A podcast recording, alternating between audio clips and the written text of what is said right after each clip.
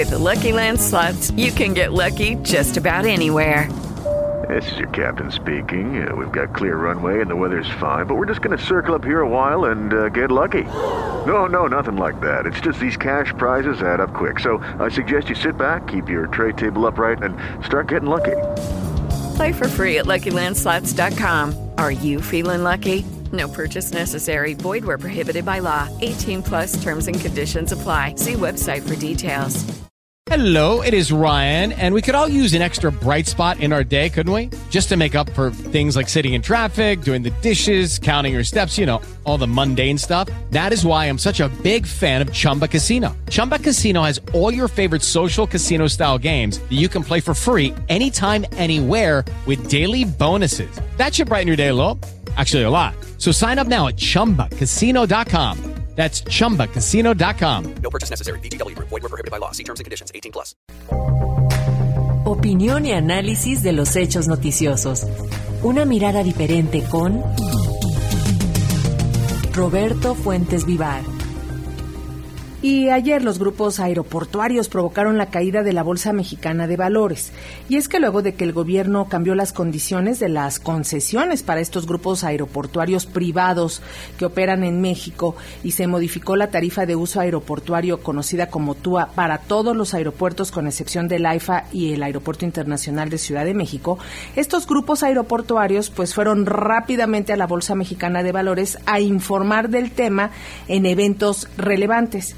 Y por supuesto que ayer mismo las acciones de estos tres grupos privados cayeron, por lo que fue necesario suspender las operaciones. Sobre este tema nos platica esta tarde Roberto Fuentes Vivar, a quien le pedimos que por favor nos explique más cómo es que sucedió esta crisis aeroportuaria. Platícanos. Eh, buenas tardes, Leneca. Buenas tardes al auditorio de Radio Educación.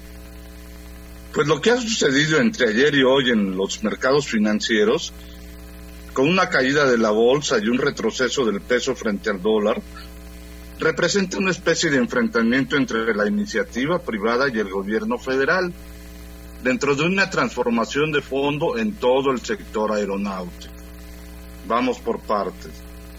El miércoles por la noche la Agencia Federal de Aviación Civil informó su decisión de modificar los términos del límite de precios para tarifas aeroportuarias, menos de 12 horas después, al abrirse la Bolsa Mexicana de Valores, el índice bursátil llegó a caer casi 5%, porque se desplomaron las acciones de los tres grupos aeroportuarios del país.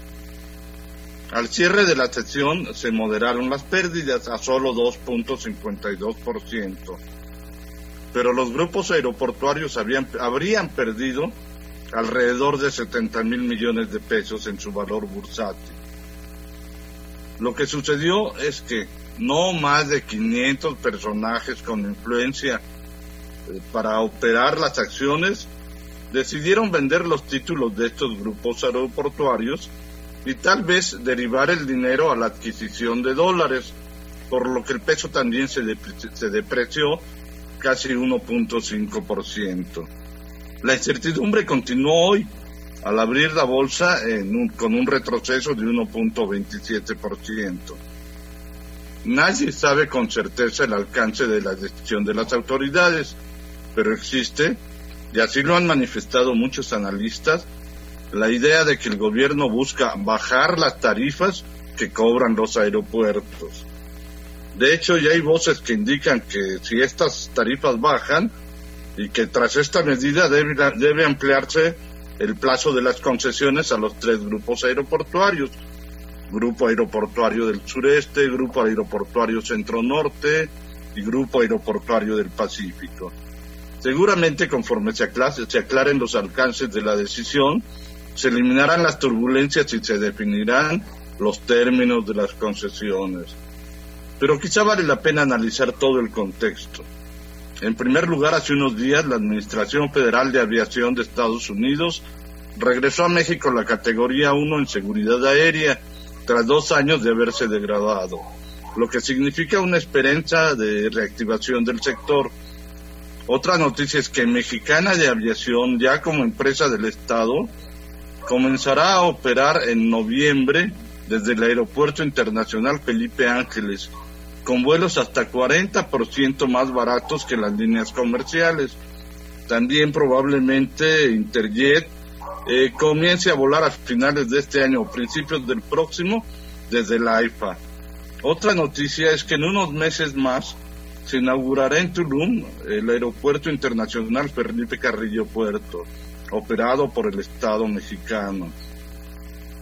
Todo esto significa una verdadera transformación de todo un sector en el cual los aeropuertos privados, a través de los tres grupos, movilizan alrededor de 10 millones de pasajeros por mes. Y aquí entra un punto del, de mayor conflicto, la tarifa única de aeropuerto o TUA, que cada grupo tiene la libertad de cobrar como quiera hasta un límite que pone el gobierno. De acuerdo con Bloomberg, la TUA es tan variable que oscila entre 12 y 42 dólares, aunque hay aeropuertos que cobran más de 70 dólares. De hecho, esta tarifa significa hasta 60% del precio total que tiene que pagar, un viajero. Haciendo historia hay que recordar que en 1998 se, se privatizaron 35 aeropuertos de una red de 58 que operaba el gobierno. Con esta privatización se otorgaron 13 concesiones a OMA, 13 a GAP y 9 a SUR. En 25 años, ninguna de estas empresas aeroportuarias ha construido un solo nuevo aeropuerto, aunque sí hay que decirlo, han invertido para nuevas terminales o pistas. Pero eso sí, reciben entre 50 y 70 mil millones de pesos anuales por concepto de TUA, cuando solo pagaron 522 millones de dólares, poco más de 10 mil millones de pesos eh, en las negociaciones iniciales para, para recibir las concesiones. Es decir, que lo que pagaron inicialmente es mucho menos de lo que reciben al año por concepto de TUA. La TUA es recaudada por las aerolíneas para luego transferir esos recursos a alguno de los tres grupos aeroportuarios que concentran cerca del 63% de los vuelos nacionales e internacionales. Esta tarifa que pagamos los consumidores es una especie de gallina de los huevos de oro, pues gracias a ella este año GAP ha aumentado sus utilidades hasta en 40%, OMA en 37% y Azur en 10.7%. Estas utilidades se, se distribuyen entre los accionistas que ayer decidieron vender sus títulos. Lo cierto es que sí, las autoridades buscan modificar esta tarifa para generar una transformación total del sector aeronáutico en beneficio de los consumidores, pero los empresarios no quieren. Dice el filósofo del metro, las turbulencias a veces entorpecen un vuelo. Roberto, es que este esquema de ganar, ganar que tenían los empresarios por encima de los usuarios de todos estos servicios y que ahora se está tratando de cambiar, pues es lo que simplemente no les gusta, ¿no?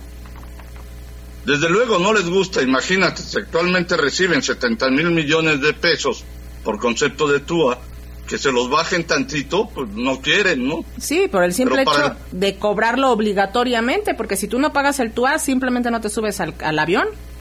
No, y además el TUA representa un, un costo altísimo para el viajero mexicano. Exacto. Más que lo que, que, lo que cobran las propias aerolíneas. Exacto. Te lo agradecemos como siempre por explicarnos los temas difíciles de la economía, Roberto Fuentes. Gracias. Nos escuchamos la próxima semana. Gracias a ti, Lenica, y muy buenas tardes. Gracias.